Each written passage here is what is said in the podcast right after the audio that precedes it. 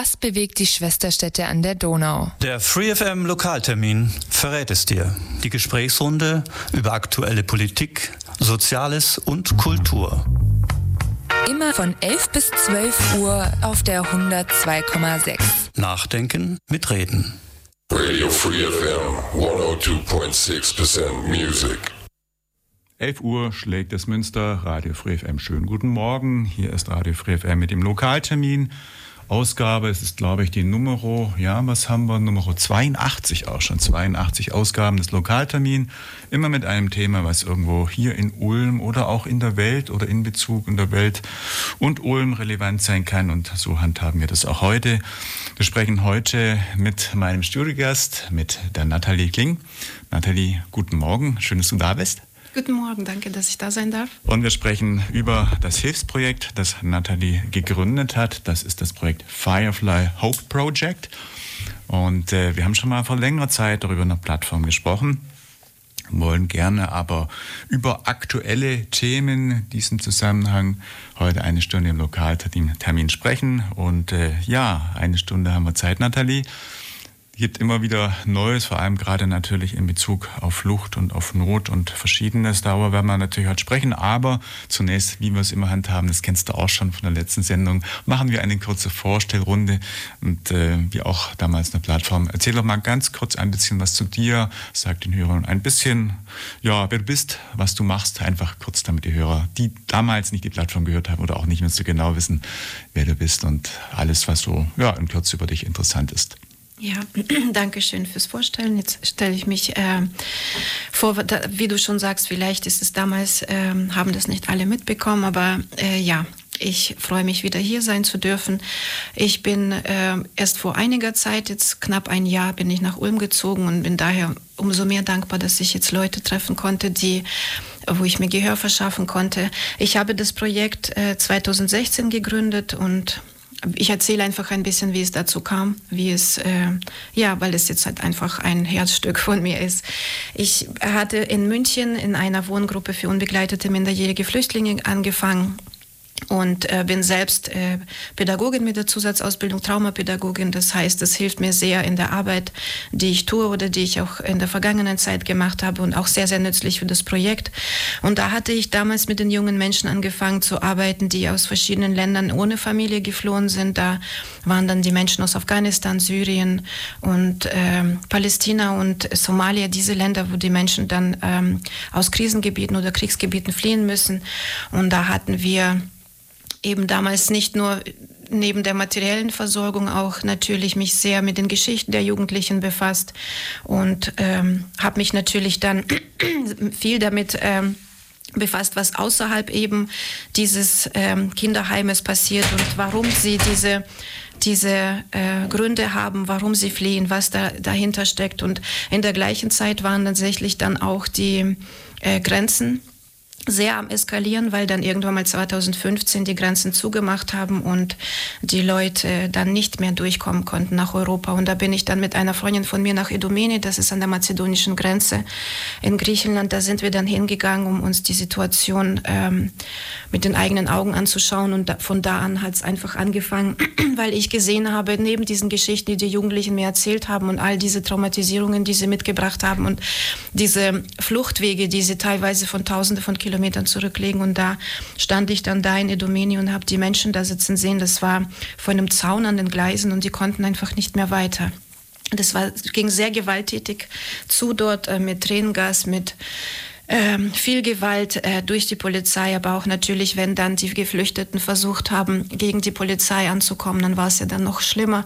Und ja, wir haben dann Essen verteilt, wir haben versucht, mit den Menschen zu sprechen. Und ja, seitdem hat es mich dann so bewegt, dass ich gedacht habe, wir können da nicht wegschauen. Schade ist halt einfach, dass es dann so wenig oder also es wird nicht wenig in den Medien gezeigt, sondern nur kurz. Also damals war Edomene Thema, dann ist es wieder abgeflacht und das war schade, weil es passiert immer noch und ja, das war sozusagen, warum ich dann dazu kam. Mhm. Aber ursprünglich, wie gesagt, du hast äh, Traumapädagogin, heißt es, ja. glaube ich, mit den Menschen, die dort äh, geflohen sind, einfach viele Gespräche geführt ja. und da hast du eben ganz viel erfahren, ganz viel mitbekommen, was eben die Menschen so erlebt haben, mhm. welche Dramen sich abgespielt haben und in dem Kontext, das hatte ich eben so dann ja eigentlich berührt, ist dir so nahe gegangen, dass du entschlossen, dich mhm. entschlossen hast, dann auch was zu unternehmen, zu helfen. Ja, genau. Also weil ich dann einfach gedacht habe, äh, also es war dann wirklich sehr berührend, weil teilweise diese äh, Jugendlichen, die ich betreut habe, sind diesen Weg gegangen. Und jetzt saßen da die Menschen, die eben nicht mehr dieses Glück hatten, die Zäune zu durchbrechen, diese Grenzen zu überqueren. Und, und das war ja, da saßen Familien, äh, da waren Babys, die erst neu geboren waren. Und da hatte ich mich natürlich einfach wirklich viel damit befasst, die Fluchtgeschichten, die Fluchtgründe. Warum bewegt es die Menschen dazu? Das ist nicht einfach nur das Bild, das oft Menschen haben, dass man sagt, ja, wir haben so viele Geflüchtete, warum bleiben sie nicht in ihrem Land? Sondern wenn man da den Hintergrund kennt, das ist, man kann da nicht einfach wegsehen. Ja, ähm, Menschen aus welchen Ländern hast du dann dort überwiegend angetroffen, die dort in Indo Idomeni dann saßen? Waren es Menschen, die aus Syrien, Afghanistan oder aus allen Ländern, die dort angekommen sind? Oder aus welchen äh, Ländern sind diese Menschen, die du da äh, betreut oder angetroffen hast, betreute dann noch weniger? Äh, aus wo kamen die überall oder hauptsächlich her? Ja, es sind also sehr, sehr, sehr viele Menschen aus Syrien natürlich. Mhm. Da war ja dann auch, also man weiß ja, dass ähm, da 2014 äh, dieser, ja, der Krieg in Syrien und Afghanen sehr viele und einfach auch äh, Menschen, die aus Palästina oder Somalia, in Somalia kennt man, also wenn man sich ein bisschen mit, äh, mit dem Hintergrund auskennt, Somalia, äh, die, die, fliehen vor dem Terrorismus, Eritrea, weil sie da oft äh, zum Beispiel als Kindersoldaten eingezogen werden und all, also, oder Pakistan auch, weil da Menschen oft ähm, nicht sicher sind, also, aber hauptsächlich Afghanistan und Syrien. Mhm. Ja, Du hast dann, ähm, ja, wie gesagt, dort vor Ort das alles erlebt. Wie kam es dann konkret von der ersten Idee oder von dem von der Erkenntnis, es ist unheimlich viel Leid, man müsste und man, du willst was dagegen unternehmen.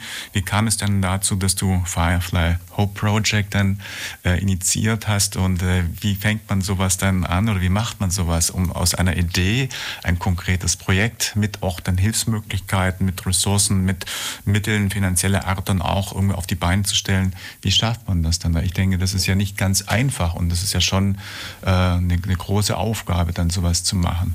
Ja, ähm, also ich war froh, dass ich, als ich damals in Idomeni war oder auch anschließend, wenn ich mit Leuten kooperiert habe, dass ich gesehen habe, da wird viel aus dem Boden gestampft. Und dadurch, dass ich ähm, einfach gedacht habe, wo kann man denn da genau anknüpfen, was kann man denn bieten, habe ich erstmal angefangen, irgendwie nur Kleiderspenden zu sammeln, die ich dann eventuell mitnehmen könnte, wenn ich nochmal gehe.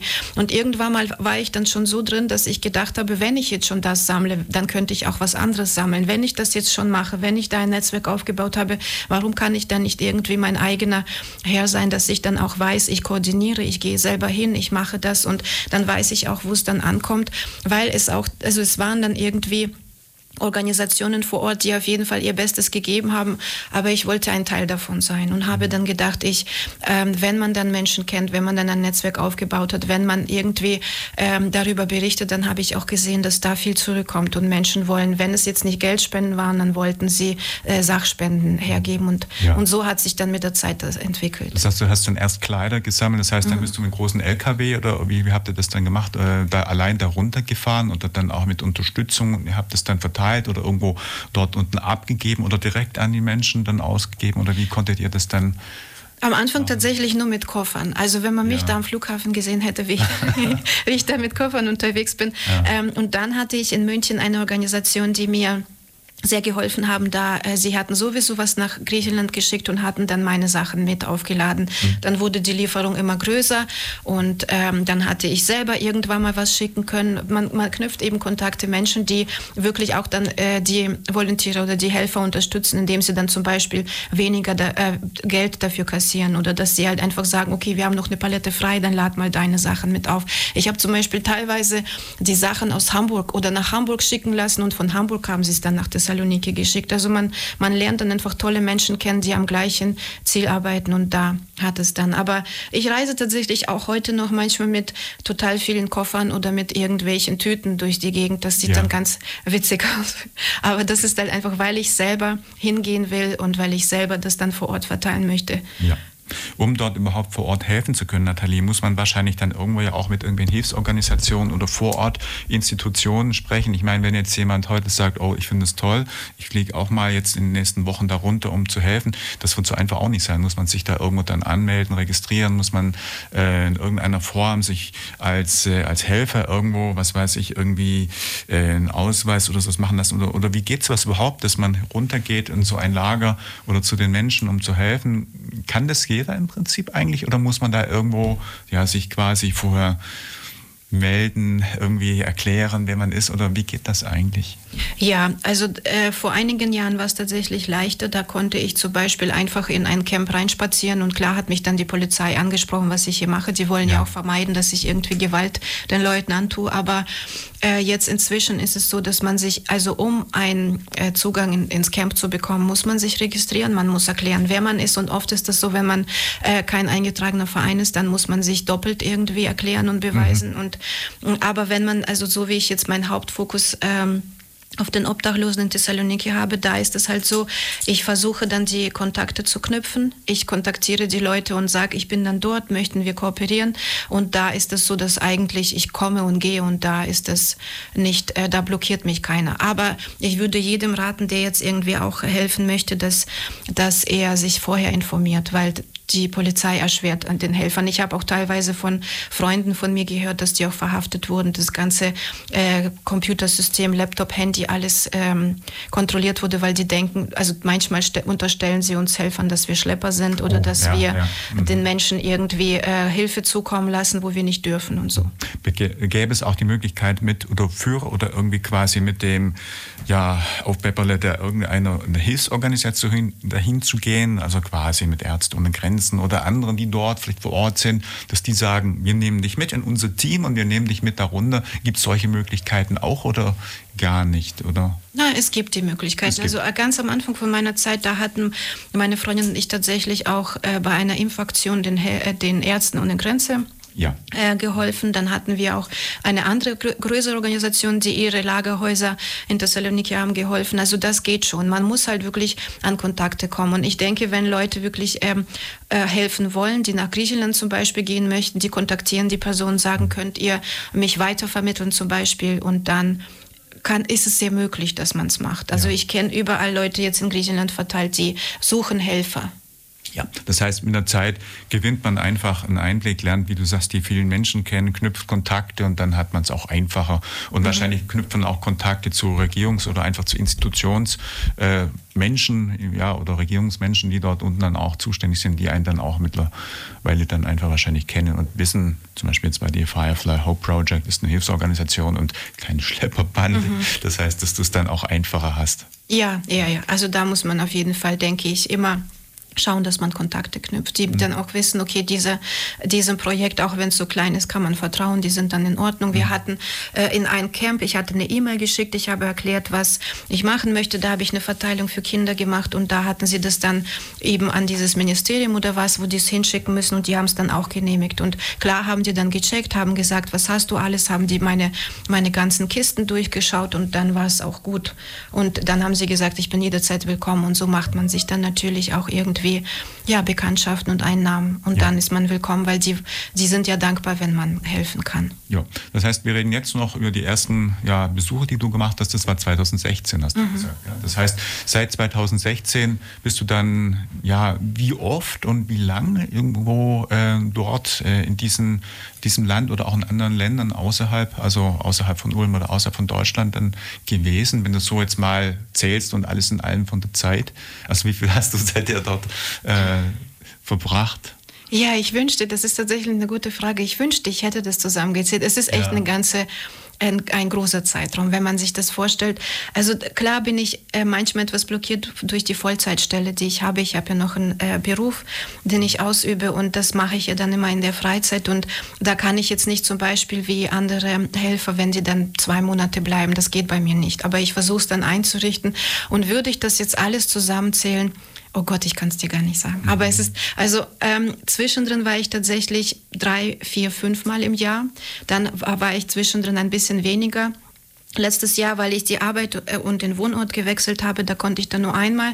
Und jetzt war ich tatsächlich vor eineinhalb Wochen erst wieder in, in Griechenland, in Thessaloniki. Und vielleicht ja. kann ich jetzt ein bisschen darüber berichten, weil ich jetzt eben ja, ganz frisch machen wir gleich dort war. Pause ja. auch. Nur zum, also etwa zum Einordnen. Das heißt, wenn wir jetzt das Jahr, wir haben jetzt äh, 25, was haben wir, 25. September, also ungefähr neuneinhalb Monate. Und da warst du einmal in dem Jahr oder, oder mehrmals, nicht mehrmals schon. Letztes Jahr war ich dieses, nur einmal. Nur aber dieses Jahr zum Beispiel angucken oder dieses Jahr. Genau, jetzt war ich nur einmal. Ja, das okay. war eine Woche, aber die zum Beispiel 2020, da war ich viermal, denke ich, Aha. viermal sogar. Und, ja, ja. Es, und manchmal war, war ich sogar fünfmal. Und das kommt immer darauf an, wenn ich dann irgendwie ein paar Tage frei hatte, weil ich mhm. Überstunden angesammelt habe, dann bin ich dann spontan gefahren. Und es gibt ja immer Hilfe. Das ist ja nicht so, dass ich es erst zusammensuchen muss, sondern ich bin dann gefahren. Ich wusste, ich könnte da und da.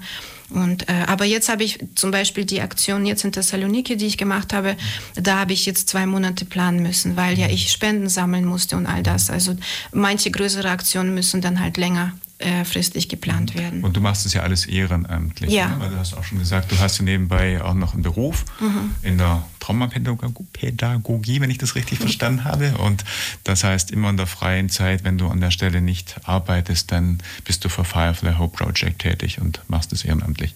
Ja, genau, so, so ist das. Wir spielen erstmal Musik mal zwischendrin okay. und machen dann gleich weiter und sprechen dann über deine aktuelle Mission. Thessaloniki mhm. würde ich vorschlagen. Erstmal David Edmonds und I Hear You Knocking. Free FM, der Lokaltermin. Heute Morgen, wir sprechen mit meinem Studiogast, mit der Nathalie Kling über das Firefly Hope Project ein Projekt, was sie mal irgendwo im Jahr 2016 gegründet hat und ähm, seither, also jedes Jahr haben wir schon gerade gelernt, irgendwo doch auch dann in Hilfseinsätzen vor Ort ist, überwiegend in Griechenland, wir haben schon gerade gesagt, Nathalie war zuletzt in Thessaloniki und Nathalie, da haben wir gesagt, sprech mal ein bisschen über deinen aktuellen letzten Hilfseinsatz, wie das so gelaufen ist, was du äh, vielleicht auch alles dort dann mit runtergenommen hast, was du verteilt oder beziehungsweise wie du helfen konntest, wie dir das einfach so da gegangen ist, was es darüber zu berichten gibt. Ja, ähm, es trifft sich jetzt ganz gut, weil wir jetzt gerade nach den Sommerferien irgendwie zusammensitzen und Griechenland ist ja wirklich so ein Sommer.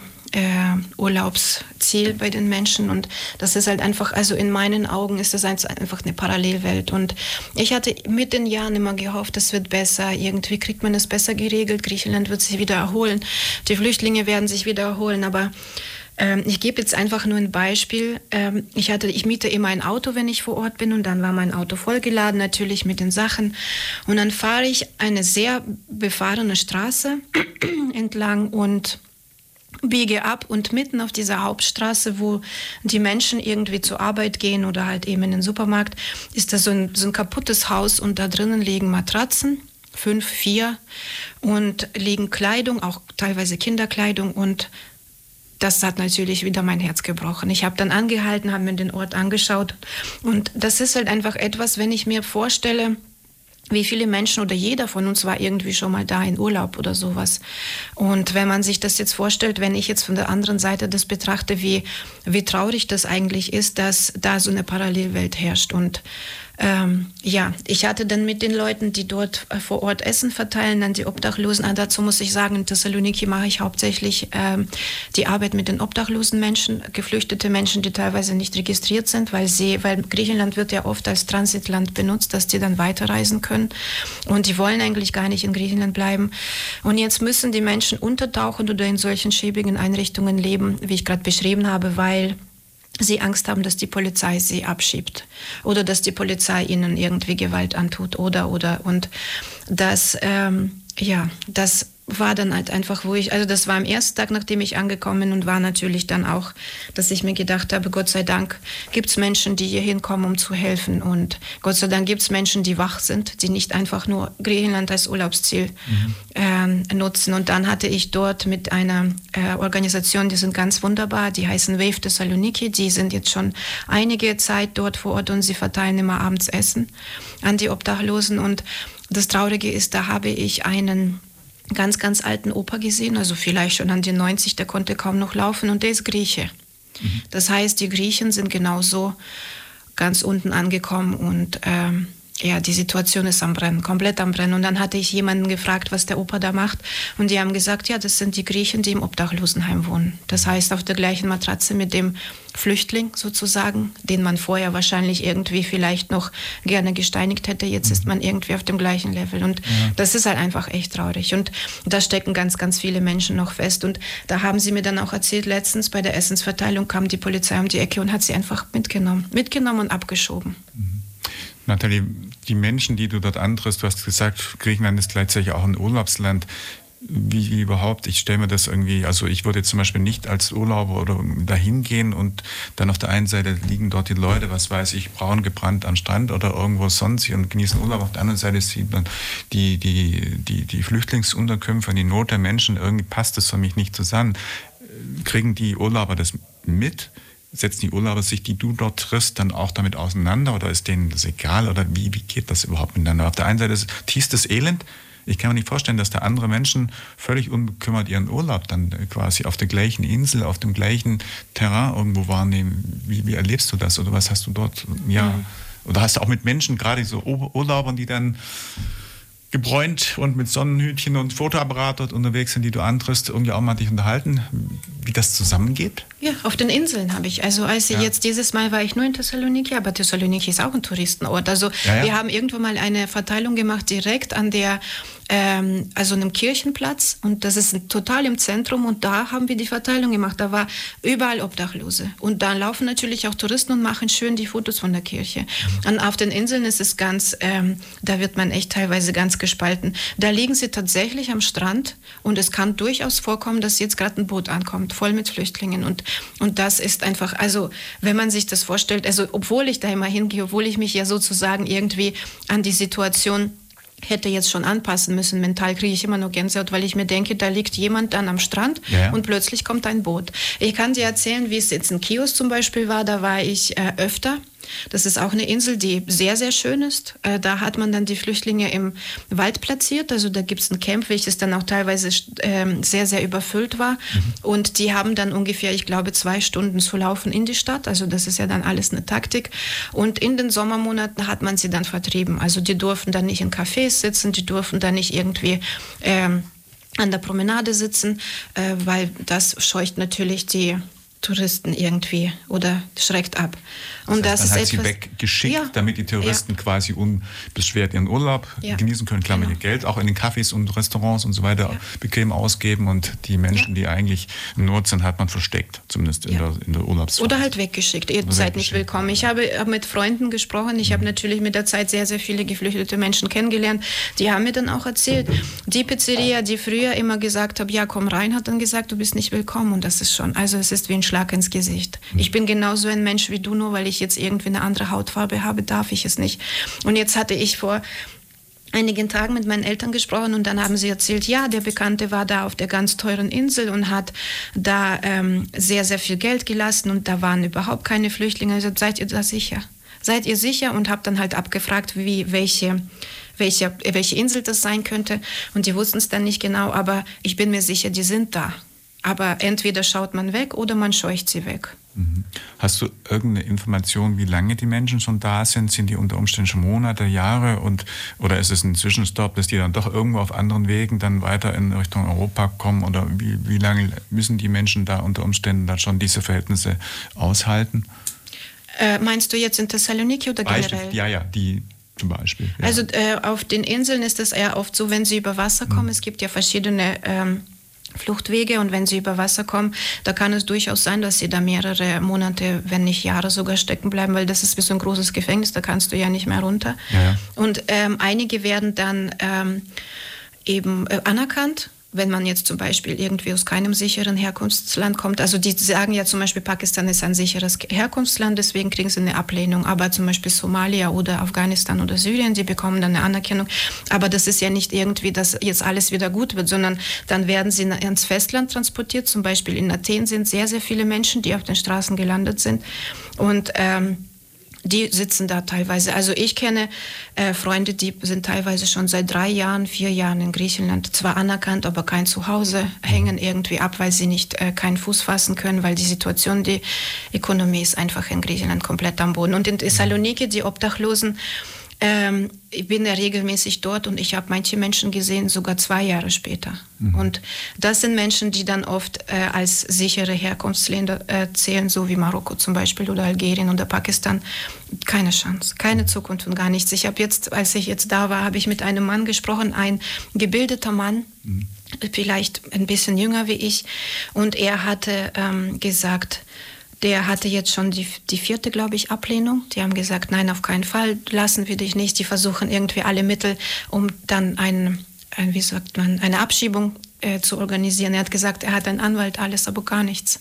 Und jetzt hat er irgendwie gesagt, damit ich nicht ganz verzweifle, helfe ich jetzt der Organisation, weil ich Arabisch spreche und jetzt engagiert er sich ehrenamtlich. Das mache ich auch so, dass ich die geflüchteten Menschen in mein Team aufnehme und wir arbeiten zusammen. Das ist ja. für die sehr, sehr heilend. Und, ja. Aber ja, man kann wirklich nicht sagen, wie lange die da steck, feststecken. Und man kann da echt von Jahren sprechen. Gibt es da irgendwo dann eine Vision oder irgendwie eine Idee oder ein Konzept, wie man die Menschen, ich meine, die können ja nicht noch fünf, noch zehn Jahre dort verbleiben. Das ist A, unmenschlich, B, natürlich auch für die Menschen einfach schrecklich und keine Perspektive. Und letztendlich werden die wahrscheinlich dann auch, wenn sie an der Stelle ähm, ja, einfach stecken bleiben, irgendwann erkrankt oder, oder, oder geht ihnen nicht gut. Aber auf jeden Fall gibt es ja von irgendeiner Seite irgendeine Perspektive, irgendeine Idee. Ich meine, du sagst, du hast jetzt schon zwei Jahre angetroffen, können nicht in vier oder in sechs oder acht oder zehn Jahren auch noch immer dort verbleiben. Gibt es da irgend von irgendeiner Seite eine Idee, wie man diesen Menschen zu einer, sagen wir mal, besseren äh, Unterkunft, einer besseren Perspektive, Lebensperspektive verhelfen kann? Auf legale Weise. Ja, ja. Ähm. Ich meine, es müsste irgendwo dann jemand, entweder in Griechenland oder in Europa, in der EU oder irgendjemand sich überlegen, wie man da jetzt, äh, wie, man, wie man das macht. Ich meine, man kann ja nicht auf unendliche Jahre nur die Menschen irgendwo dort äh, ankommen lassen und dann über Jahre irgendwelche Anerkennungsverfahren oder möglicherweise auch Ablehnungen aussprechen. Anerkennung teilweise vielleicht ja, äh, aber irgendwo muss doch da eine, eine, Strategie oder irgendeine Möglichkeit da sein, dass man sagt, ihr kriegt jetzt irgendwo einen Pass, ihr dürft wohin oder ihr kriegt irgendwie Unterkünfte, festere, bessere. Irgendwie kann man ja auch nicht die Menschen einfach so hängen lassen über Jahre und Jahrzehnte. Muss man doch irgendeine Strategie entwickeln. Also ich glaube, die Strategie ist tatsächlich, also wenn wir mal ganz ehrlich sind, die Strategie äh, des, der griechischen Regierung ist, wir machen es ihnen so schwer wie möglich, weil dann werden sie vielleicht nicht kommen. Sie haben ja dann auch irgendwann mal, man hat es ja mitbekommen, wo dann die Türkei äh, auch gesagt hat, wir werden dann die Flüchtlinge zurückhalten und die, ja. die dann trotzdem durchkommen, die haben es dann total schwer. Also es ist ja theoretisch schon so, theoretisch, dass wenn jetzt jemand anerkannt ist, hat er dann auch die Möglichkeit zu arbeiten. Aber wie soll man denn eine Arbeit finden, wenn nicht mal griechische Leute eine Arbeit ja. finden? Die Menschen dürfen nicht mal, also ich habe es schon oft von Menschen gehört, die dürfen nicht mal einen Friseur besuchen, weil sie sagen, wir schneiden Flüchtlingen keine Haare. Also wer wird bitte schon dann noch eine Arbeit jemandem geben, der vielleicht in seinem Land nicht mal irgendwie eine Ausbildung hat? Und selbst die mit Ausbildung müssten ja dann wieder einen, einen neuen Weg finden, um eine, eine Arbeit zu finden. Ich habe von diesen ganzen Menschen, die ich kenne, vielleicht drei Erfolge, wo ich weiß, der hat in einem Hotel eine Arbeit gefunden und hat das äh, da und ein anderer hatte in einer Flüchtlingsorganisation eine Stelle gefunden. Alle anderen hängen rum. Ich war jetzt letzte Woche, äh, wo ich jetzt vor eineinhalb Wochen dort war, da habe ich, das Mädchen kommt aus Marokko, sie ist anerkannt, kommt, kam als allein, also ohne Familie eben als Minderjährige nach äh, Griechenland noch immer keine Arbeit. Sie hängt fest. Sie sitzt da einfach, sagt, wo soll ich hin? Und äh, die meisten äh, Menschen wollen da nicht bleiben. Die, die anerkannt sind und die Möglichkeit haben, wegzugehen, die reisen dann in andere europäische Länder, was natürlich anderen europäischen Ländern aufstößt. Mhm. Ich kann es dir nicht sagen, theoretisch sind Pläne da. Aber in der Umsetzung ist das nicht möglich. Ja. Da gibt es ein Programm, die sagen, wir werden euch mit Möbeln unterstützen, wenn ihr uns einen Arbeitsvertrag liefert. Wie soll ich einen Arbeitsvertrag liefern oder einen Wohnungsvertrag, wenn ich keine Arbeit habe? Also ja. Das, ja. das beißt sich, das geht ja. natürlich gar nicht. Und äh, ja, du hast angesprochen, ich meine, die Politik spricht ja immer davon, oder man spricht in Politik davon, dass es eine europäische Lösung gibt. Das hört man an allen Ecken und Enden und ich glaube, das muss es auch geben, mit einer gerechten irgendwo Lastverteilung. Die einen Länder sind weniger, die anderen zu mehr bereit, aber letztendlich muss es irgendwo auf einer europäischen Ebene irgendwo dort ja. geben und letztendlich müssen meines Erachtens dann eben auch alle europäischen Länder sich daran beteiligen und Menschen dann aufnehmen. Ich meine, weißt du, wie viele Menschen jetzt dort aus dem griechischen Umfeld, wo du Menschen kennengelernt hast, auch vielleicht nach Deutschland Deutschland inzwischen gekommen sind und Perspektiven in Deutschland bekommen haben? Oder ja, also ich kriege das immer wieder mit Menschen, kontaktieren mich da auch und teilweise auch wirklich Fragen, die ich nicht beantworten sollte, weil es einfach äh, mhm. nicht mehr legal wäre und das mache ich dann nicht. Ich versuche mir keinen mhm. Ärger äh, zu schaffen. Aber ich kenne sehr, sehr viele Menschen, die nach Deutschland oder nach Österreich oder diese Länder, mhm. die von der Ökonomie so gut sind und die ähm, wie soll ich sagen, die für die Menschenrechte halt was Wichtiges sind. Ja. Und es sind Tausende, die schon gekommen sind. Sobald sie anerkannt waren, nehmen sie dann einen Flug oder oder versuchen dann über äh, andere Möglichkeiten nach Deutschland reinzukommen. Und dann stellen sie einen Asylantrag hier. Vor einigen Jahren war es ganz klar, die werden ähm, negativ, also eine Ablehnung bekommen, weil die sagen, du hast in einem anderen europäischen Land den Asylantrag gestellt, du kriegst eine, äh, solltest du eigentlich abgeschoben werden. Jetzt seit diesem Jahr ist es tatsächlich so, dass sie sagen, äh, Griechenland, da sind äh, schreckliche Bedingungen, da kann nicht mehr hin abgeschoben werden. Das war zum Beispiel vor ein paar Jahren mit Italien so, da hat man dann Menschen nicht nach Italien abschieben können, jetzt aber schon wieder. Und Griechenland, da ist gerade die Abschiebung ausgesetzt. Das heißt, da gibt es ein bisschen Perspektive für die Menschen, die jetzt eben der Hölle da in Griechenland entflohen sind, dass mhm. sie hier irgendwie eine Perspektive haben. Ich habe jetzt von einigen Rückmeldungen bekommen, sie haben jetzt ein Jahr Abschiebeverbot gekriegt und nach einem Jahr wird es dann wieder geprüft, können sie jetzt wieder zurück oder nicht. Und ähm, ich finde, so wie du schon gesagt hast, da muss auf eine allgemeine Vereinbarung geben oder ein Aufnahmeprogramm oder irgendetwas, wo man sagt, es soll nicht alles nur an Deutschland hängen oder an Österreich oder die Länder, die dann wirklich viele Geflüchtete dann eben haben. Aber ich denke, da ziehen nicht alle mit. Mhm, ja, und wir reden eigentlich schon über Jahre über dieses Thema, ja. aber irgendwie geht es da nicht so richtig voran. Und äh, hast du etwa einen Einblick, äh, also Deutschland nimmt sehr viele Menschen, das wissen wir ja auf. Äh, andere Länder in Europa, wer, wer, nimmt denn noch überhaupt jetzt in Europa vielleicht in größerem Maße Menschen auf? Gibt es irgendwo in Europa auch noch neben Deutschland, gibt es glaube ich schon Länder, England glaube ich, wenn ich nicht ganz täusche, Frankreich oder, oder welche Länder sind denn momentan überhaupt noch zu nennen in Bezug auf Bereitschaft, Menschen aus geflüchteten Ländern aufzunehmen? Also ich kann sagen, äh, genau, das muss man unterscheiden zwischen ja. Bereitschaft und ist es dann äh, mit knirschenden Zähnen oder man sagt, okay, also Frankreich. Ich weiß, dass ja. Frankreich viele Menschen, ähm, auch eben die schon in einem anderen europäischen Land Fingerabdrücke gelassen haben, aufnimmt. Auch in Österreich und äh, diese Länder, die ähm, zum Beispiel Luxemburg. Luxemburg ist so ein kleines Land. Ganz ich habe aber gehört, Land, ja. dass sie tatsächlich auch viele Geflüchtete haben. Und da kommt es natürlich auch immer darauf an, aus welchem Land kommen die Menschen. Ich glaube, dass die Menschen aus Pakistan und Nordafrika überall nicht so gute Chancen haben. Äh, aber Frankreich ist auf jeden Fall. Also ich habe auch letztes Mal irgendwie so eine Liste angeschaut, wo wurden die meisten Flüchtlinge aufgenommen. Frankreich ist da und wir sind sowieso da ganz vorne mit dabei. Mhm. Ja. Und einige Länder sind, also ich weiß, dass irgendwie ganz viele immer über ähm, England sprechen und sagen, ja, da hat man ja so viele Geflüchtete und das ist dann so international, aber die machen es denen gar nicht so leicht, wie Ja, das wäre auch denken. das Thema über den ja. Kanal, wo dann Ganz die Engländer genau. dicht gemacht haben und ja. äh, die Menschen auf die abenteuerlichsten Wege versucht haben, auf die Insel zu kommen. Das war ja auch in den Medien vor circa anderthalb Jahren. Genau.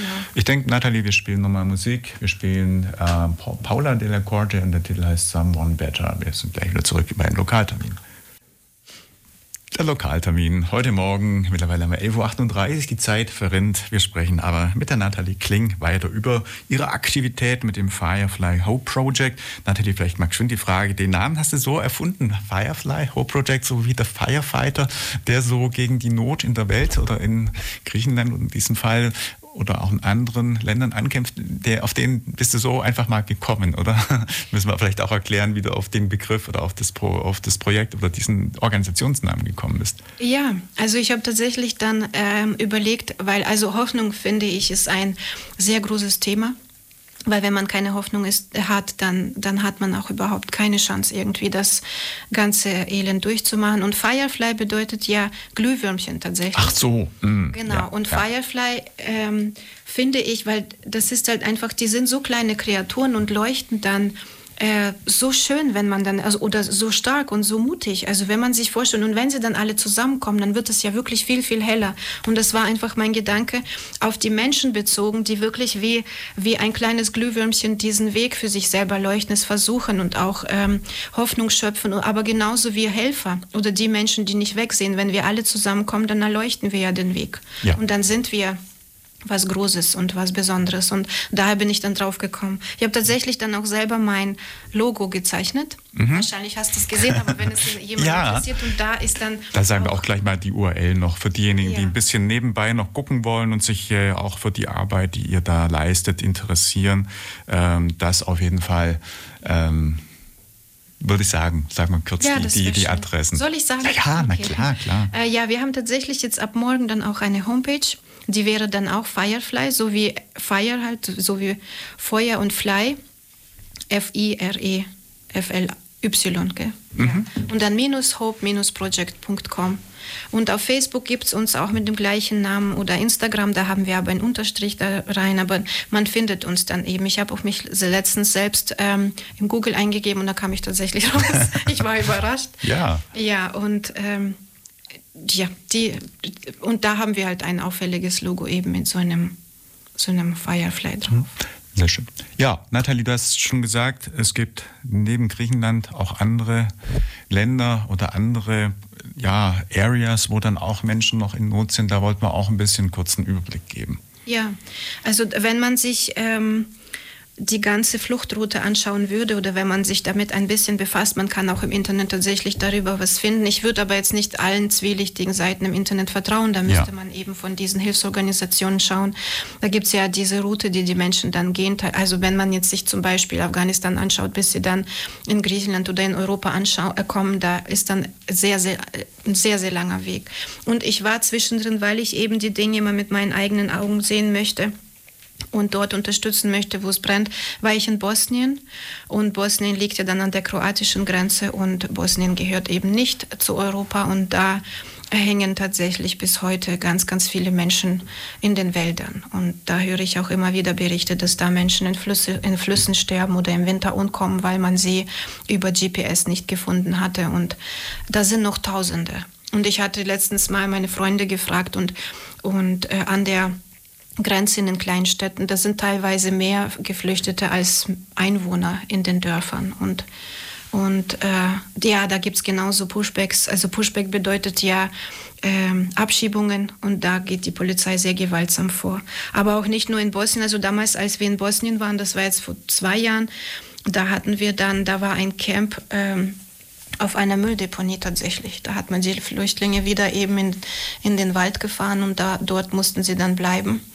Und überall, aber nicht nur da, sondern in Serbien oder in Mazedonien, an diesen Ländern, da hängen sie fest. Und wenn sie es schaffen aus Griechenland, dann müssen sie ja bestimmte, also wenn man sich die Europakarte anschaut, bestimmte Länder durchqueren und da ist das überhaupt nicht gut für die. Mhm. Also wenn die Menschen ankommen, sie erzählen mir dann zum Beispiel, in Bulgarien werden Hunde auf sie losgelassen, in Ungarn schlägt man sie mit Ketten. Und äh, ja, da kann man sich ja vorstellen, in, im eigenen Land ein Trauma zu erleben und dann aber auch auf dem ja. Fluchtweg. Das sind tausende von Kilometern. Das ist ja nicht einfach nur, dass man sagt, ich fahre jetzt mal geschwind mit dem Auto nach Österreich. Und dabei sind das eigentlich in Europa Rechtsstaaten, die eigentlich eine, die sich alle Demokratien nennen, ja. wo so ein Verhalten gegenüber Menschen, die kommen, überhaupt nicht ähm, tolerabel Sie leugnen ist. das, sie leugnen das natürlich. Ja. Aber mhm. da gibt es Videos, das ist die Leute, äh, die, die irgendwie noch über ein Telefon verfügen, die schicken dann an die Volontiere die Videos und die, es wird geleugnet. Aber ich selber kenne Freunde, die wurden sehr äh, misshandelt. Mhm. Nathalie, eine Frage, weil es aktuell natürlich ist, in Bezug auf die Ukraine. Äh, bekommst du aus der Gegend irgendwie auch was mit oder auch kommen dort auch Menschen dort unten an oder wie, wie läuft das momentan? Ukraine sind natürlich auch viele Menschen, die fliehen. Ähm, meinst du jetzt also auf Griechenland zum Beispiel bezogen? Also ich weiß, dass Griechenland ein Aufnahmeprogramm hatte und die haben geflüchtete Menschen aufgenommen. Mhm. Es ist irgendwie ironisch. Also ich finde, das ist, äh, sie haben den Leuten dann äh, Zugang gewährt, dass sie auch eben ähm, dort Unterkünfte bekommen können. Und ich denke mir, in diesem Moment hätte wirklich Griechenland sagen können, und das hätte ihnen jeder verziehen, äh, ihr habt eine ganz, ganz große Flüchtlingskrise. Es ist in Ordnung, wenn ihr äh, euch da zurückhaltet. Entschuldigung, aber mhm. Ich weiß, dass die ukrainischen Geflüchteten auch in Griechenland aufgenommen wurden. Ich kenne die Zahlen nicht. Das wird natürlich nicht so viel sein wie Polen jetzt oder wir. Mhm. Aber ja, und ansonsten sind ähm, ähm, also die Menschen, die ich treffe, das sind die Länder, die ich genannt hatte. Ja, ja, Ja. Hast du jetzt irgendwo hier in Ulm auch mit Menschen, die äh, geflohen sind oder auch vielleicht über die Route oder auch vielleicht in Griechenland festsaßen, dann auch Kontakt oder vielleicht auch irgendwie mal jemand begleitet, der irgendwo dann hier irgendwo ganz korrekt und legal irgendwo äh, nach Ulm übersiedeln oder, oder kommen konnte? Gibt es da irgendwie also auch irgendwie, also dass du in Ulm auch konkret mit Menschen ähm, zu tun hast? Aktuell noch nicht direkt, aber ich Ja. hoffe, das ergibt sich, weil ich habe äh, jetzt Kontakte knüpfen können. Das ist ja immer so, man, man äh, kommt dann irgendwie doch alle zusammen, die das gleiche Weltbild Bild haben oder das, Ja. äh, die gleiche Arbeit. Da hatte ich, ähm, ich bin tatsächlich über die ähm, über meine Arbeit, die ich mache, also meine Haupt, äh, mein, mein Beruf, da bin ich mit ukrainischen äh, jungen Mädchen ohne Familie, die betreue ich, aber die gehören ja jetzt nicht in die ehrenamtliche Arbeit, sondern das ist mein, mein, mein Beruf. Aber ich weiß, dass, ähm, dass Menschen oft einen Transfer bekommen. Also wenn sie jetzt zum Beispiel, sagen wir mal, nach Ulm kommen würden, das gehört zu Baden-Württemberg, dann würden sie hier einen Asylantrag stellen und die bleiben dann oft nicht hier. Oder es gibt welche, die dann hier hinbekommen. Ich denke, dass oft äh, man nicht sagen kann, okay, er möchte jetzt mit meiner Hilfe hier einen Antrag stellen. Das kann sein, dass er dann einen Transfer irgendwo hin in Deutschland Ja. bekommt. Natürlich der Vorteil, wenn man sich hier in Ulm auch kennt. Ich weiß, es gibt ja dann viele Gruppen, gerade letzte Woche war, oder bei, in der letzten Sendung war der Moritz Rossmann nicht von Menschlichkeit hier. Elena Flügel kenne ich ja auch sehr gut. Und ich weiß, dass die sich ja hier in Ulm auch sehr, sehr um die Menschen kümmern. Und ich denke, dass natürlich dann, wenn sich der eine, und du kennst bestimmt den Verein ja auch, mit dem anderen austauscht, dass das sich sicherlich dann auch irgendwo ergänzt und sehr, sehr hilfreich sein kann. Und äh, wahrscheinlich die einen sind mehr hier, Menschlichkeit ist ja mehr hier in Ulm vor Ort präsent oder hilft.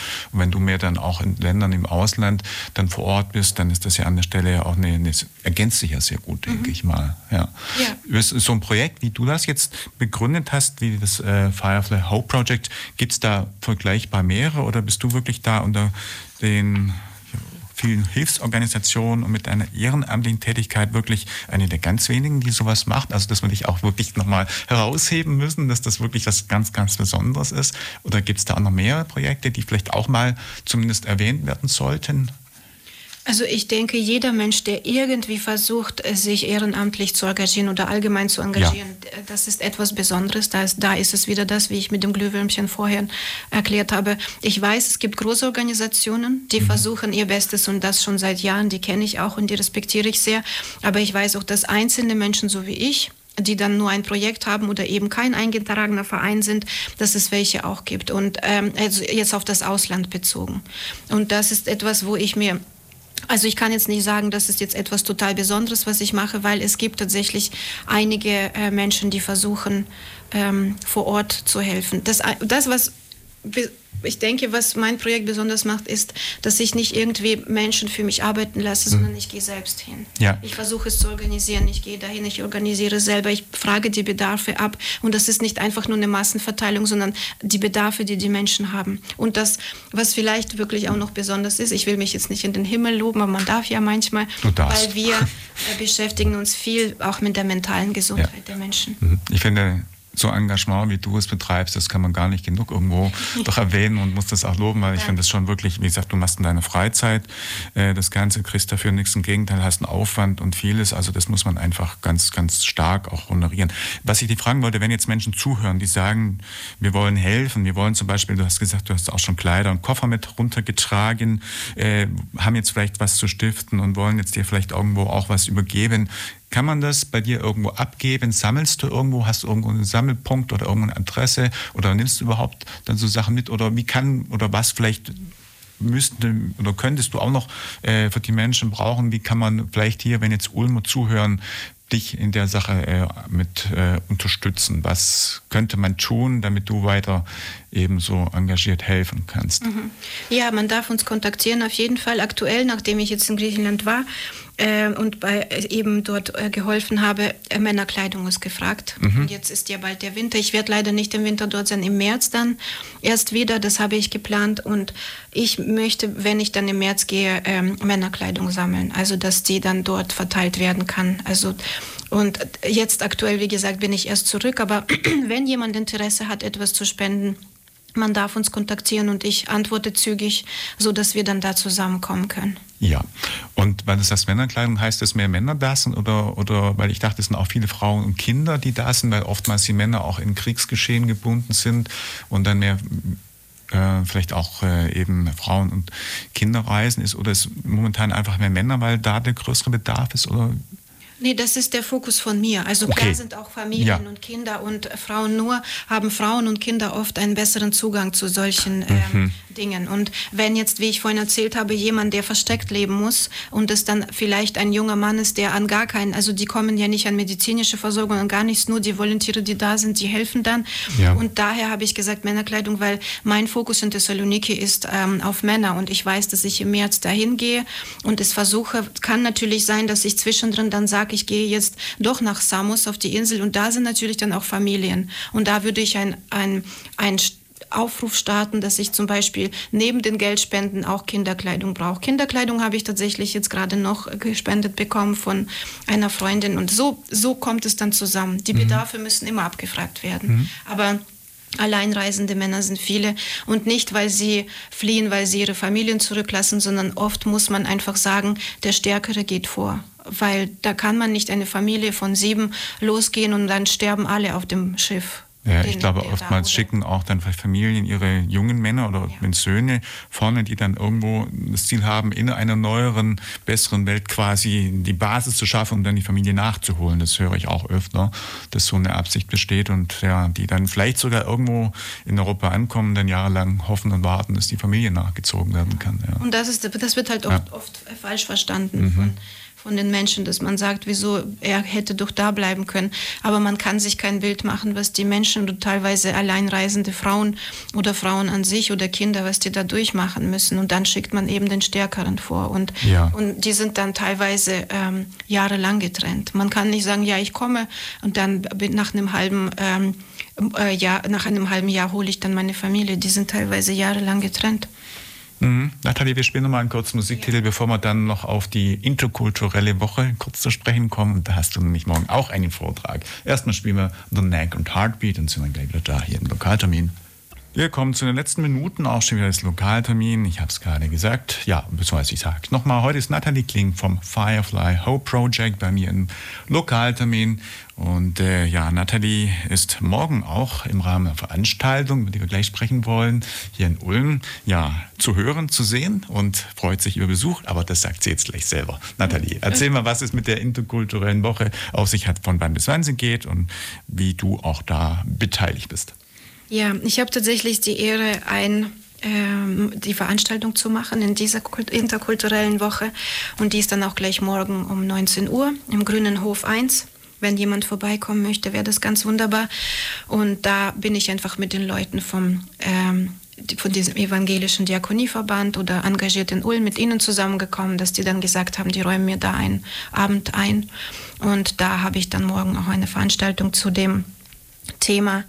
Und da hatte ich dann auch meinen Titel äh, gehabt, Vergessen hinter dem Horizont. Also, dass man einfach, weil ich das ja immer, immer und immer, ich nicht müde werde, darüber zu berichten, dass wir ähm, da ja, einfach darauf schauen, auf das Thema, was du und ich jetzt auch besprochen haben. Und da werde ich dann eben über die Arbeit, über das Projekt berichten, auch über Trauma und über diese Dinge, die einfach so wichtig sind, um zu verstehen, was da einfach dahinter ist. Und ich habe auch jemanden, der jahrelang jetzt in Griechenland schon feststeckt, jetzt aktuell mit seinem Visa ähm, reisen kann und er erzählt, wie das Leben in Griechenland für ihn war und wie die Tour war, bis er in Griechenland angekommen ist, diese Balkanroute und all diese. Das ist ein authentischer. Bericht, ja, Reise. Ja, und dann wollen wir auch jemanden aus Afghanistan dazuschalten, damit sie einfach sagt, wie fühlt sich eine Frau seit äh, dem Wechsel jetzt, weil wie ich arbeite ja auch, also ich habe jetzt auch seit diesem Jahr äh, in Afghanistan mitgeholfen. Das habe ich vorhin gar nicht erwähnt. Nein, nein, nein. Das sind so viele Ja. Dinge und dann jetzt habe ich es vergessen, schade. Warst du in Afghanistan? Gen- Nein, ich war Nein. da nicht, aber ich habe dort ein Team und Ja, wir, ähm, wir helfen, weil der, Mhm. Afghanistan ist halt einfach wirklich mehr als 80 Prozent leiden an Hunger und da hatten wir jetzt da ein Team aufgebaut. Mhm. Und sie schaltet sich jetzt eben auch, also nicht jetzt, sondern morgen dazu und erzählt einfach die Situation mhm. äh. Das ist dann natürlich ganz authentisch, wenn man das mal so mitkriegt. Ähm, weil du gesagt hast, du hast ein Team vor Ort. Wie viele Menschen hast du denn jetzt so in den verschiedenen Ländern? Also wie viele Menschen, mit, äh, die unmittelbar für euch, für Firefly Hope Project dann arbeiten? Es wechselt sehr. Also wir sind ein äh, Stammteam von vier. Ja. Und, äh, aber wir haben immer mehr, immer weniger und also dass wir, also weniger nicht, aber ich meine, dass wir zum Beispiel sagen, dann helfen uns Menschen, die verschiedene Sprachen sprechen, was ja sehr, sehr förderlich ist. Und in Afghanistan haben wir aktuell vier Leute, die, wir haben eine Frau, die hilft, damit wir natürlich auch, wenn wir mit Frauen ähm, zu tun haben, dass die dann nicht irgendwie scheu werden und, und drei Männer. Mhm. Ja, ja, und mit ihnen halten wir Kontakt regelmäßig. Ja, gerade natürlich auch mit dem Einfluss der Ukraine ist wahrscheinlich die schwierige Situation gerade für Frauen und, und ja, glaube ich, überwiegend ja, die in Afghanistan ganz schwierig geworden ist, irgendwie ein bisschen hinten runtergefallen. Mhm. Letztes Jahr war ja Afghanistan ganz groß irgendwo. Wie ist denn das eigentlich? Die vielen Menschen, die man damals versprochen hat, dass man sie rausholt, weißt du da was? Ob das eigentlich noch stattgefunden hat? Man hört irgendwie gar nichts mehr. Also diejenigen, denen man damals zugesagt hat, man versucht sie noch auszufliegen und rauszubekommen, ist das ganz irgendwo eingeschlafen oder läuft da noch was? Wie ist denn das? Hast du da einen Einblick? Ja, das ist eine sehr tragische Sache. Also irgendwann im August waren diese ähm, Rescue List heißen ja. die, also waren die geschlossen. Das heißt, ich hatte mit einigen Menschen, die mich kontaktiert haben, versucht, dann nochmal auf uns auf die Liste, ein, also in die Liste eintragen zu lassen. Da kommt immer eine Antwort, die Listen sind geschlossen. Die haben natürlich einige Menschen rausgebracht, aber nie, bei weitem nicht so viel, wie sie versprochen haben und nicht nur Deutschland, sondern auch andere Länder. Ich kenne zum Beispiel jemanden, der war direkt ähm, mit der Regierung, also der, also mit diesen Menschen zusammengearbeitet, die vor Ort waren aus Amerika gegen die Taliban. Mhm. Das heißt, er war komplett gegen die Taliban und hat da als Spion teilweise. Jetzt ist er immer noch in, in, in, Afghanistan festgesessen. Die suchen ihn. Die waren auch schon teilweise zu Hause und haben gesagt, wo ist er? Weil die, die Taliban ist ja an die ganzen Dokumente gekommen, als alle dann weggerannt sind aus den Botschaften. Und jetzt war er gezwungen zu gehen. Das heißt, er steckt jetzt im Iran fest. Und Iran haben wir jetzt mitbekommen in den Medien, was da jetzt gerade passiert. Im Iran gärt es auch gerade ganz, ganz gewaltig. Also wo man hinguckt, irgendwo gerade äh, schwierige Verhältnisse und dann denkt man schon mal, es wird immer schlimmer und schlimmer. Ja. Ähm, ja, also insofern, ja, werden uns wahrscheinlich, ich gucke so ein bisschen auf die Uhr, Nathalie, mhm. das Thema Flucht und Not und ähm, ähm, ja, Arbeit, wie du sie ehrenamtlich verrichtest, wahrscheinlich auch eine Sendung weiter begleiten. Wir in dem Sinne, dass wir berichten und eben dich dann auch oder Menschen, die aus diesem Umfeld kommen und helfen, gerne auch immer wieder einladen. Ich gucke mal so gerade 11.59, 23. Nathalie, für heute müssen wir aber dann tatsächlich schon Schluss machen. Ich bedanke mich ganz herzlich, dass du heute da warst, eine Stunde wieder berichtet hast, was es Neues gibt zum Thema. Und wir haben auf die Veranstaltung morgen hingewiesen. Mein Name ist Michael Trost. Ich wünsche einen schönen Sonntagnachmittag noch oder wünschen wir gemeinsam. Und dann sagen wir gemeinsam Tschüss und Tschüss. euch natürlich morgen Vielen viel Glück Dank. bei der Veranstaltung. Ja, danke. Bis dann. Danke, dass ich da sein durfte. Gerne, Nathalie.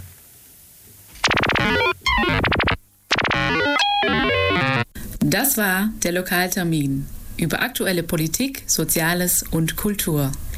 Immer nachzuhören auf www.freefm.de.